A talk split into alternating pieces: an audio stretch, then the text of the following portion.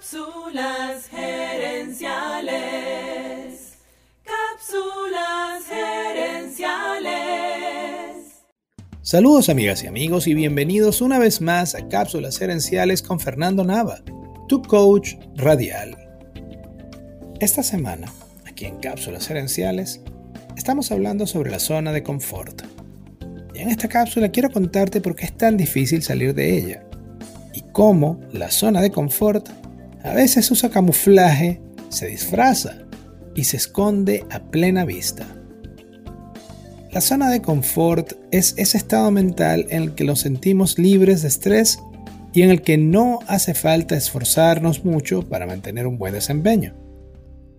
La zona de confort es un buen lugar para descansar, pero no para crecer.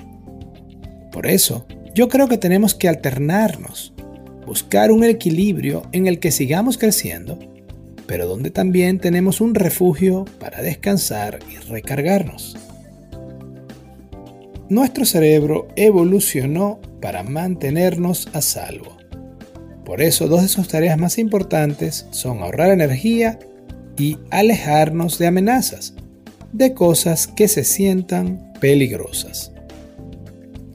La incertidumbre es un estado muy incómodo para nuestra mente porque cuando no sabemos qué va a pasar, nuestro cerebro se asusta e imagina toda suerte de peligros. Desde el punto de vista biológico, la zona de confort es el estado ideal de eficiencia energética. De allí viene precisamente el poder de la zona de confort. Es un asunto más biológico que racional. Una de las ironías de la zona de confort es que no siempre es cómoda. De hecho, muchas veces implica bastante trabajo mantenerse en ella. Te voy a contar una historia personal. Por un tiempo tuve como meter al gimnasio los domingos, pero los domingos el gimnasio solamente abría hasta las 12 del mediodía. Ir al gimnasio era mi meta, pero también era una conducta que quedaba fuera de mi zona de confort. Como era domingo en la mañana, no me era fácil inventar una excusa, y sin embargo, lo hice.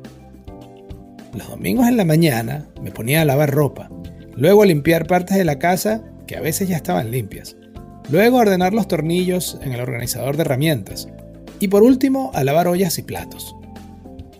Para cuando terminaba esa lista de tareas, ya era casi mediodía. Y entonces me decía a mí mismo, ay, ya son casi las 12, ya no vale la pena ir al gimnasio. Todas esas tareas eran importantes, menos esa de los tornillos. Lavar la ropa y los platos eran tareas necesarias, pero a diferencia del gimnasio no tenían hora de cierre. Para llamarse zona de confort me parece que me tomaba bastante trabajo permanecer en ella. Otra manera en la que se manifiesta la zona de confort es cuando confundimos estar ocupados con ser productivos. Eso ocurre cuando decidimos hacer muchas tareas conocidas, pero que no son importantes, en lugar de hacer esas cosas que son importantes aun cuando no estemos seguros de cómo lograrlas. En la cápsula anterior te conté que la mayoría de los animales, cuando enfrentan un estímulo estresante o que les genere ansiedad, usan una de estas tres respuestas, luchar, huir o congelarse. Pues bien, nosotros los seres humanos, con toda nuestra tecnología y nuestra civilización, aún somos animales y tenemos la misma aplicación instalada en nuestra cabeza. Por eso cuando tenemos que enfrentar un cambio, a veces huimos y otras veces nos congelamos.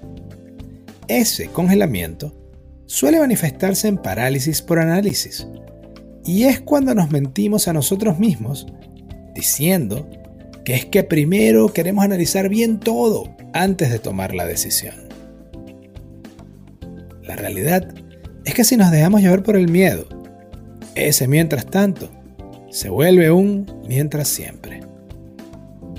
Pero recuerda que hay otra opción, luchar, enfrentar ese miedo que nos da el cambio, tomar acción y ver la vida como una aventura y no como una sala de espera.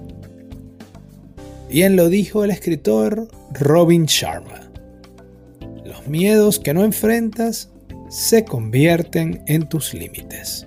Se convierten en tus límites.